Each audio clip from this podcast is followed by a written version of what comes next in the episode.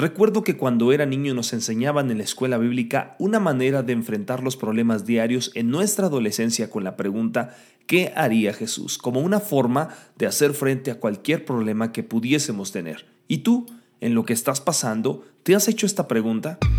Este es el podcast Días de Gracia por Abimael Acosta.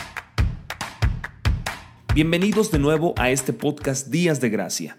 Cuando te preguntas qué haría Jesús en cualquier situación, estás sujeto a tu propia interpretación y teología. Por ejemplo, si eres de una iglesia que no cree que Jesús sana hoy, puedes pensar que así es como Jesús oraría por los enfermos. Oh Padre, dale paciencia para soportar sus sufrimientos y muchas veces procedemos a orar de esta manera por una persona enferma. Cuando tratas de pensar en lo que haría Jesús, probablemente estés pensando en tu carne. Quizá el recordatorio debería de ser, mira lo que hace Jesús. Cuando enseño en cualquier lugar, veo lo que Jesús está haciendo y guiándome a hacer. Si Él me pide que diga o haga algo, lo digo o lo hago. Sé que no estoy delante de la gente para manifestar a Abimael o su carne, sino simplemente para manifestar a Jesucristo con quien nada es imposible. En una de mis vacaciones ingresé a un templo católico para observar el arte en la sala principal. Al ir saliendo de ese lugar, Dios me hizo acercarme a un hombre que parecía tener su rostro triste y angustiado. Lo único que le dije fue, tu hijo está bien. Vi su cara. Yo pregunté, ¿qué hijo? ¿Tiene hijo?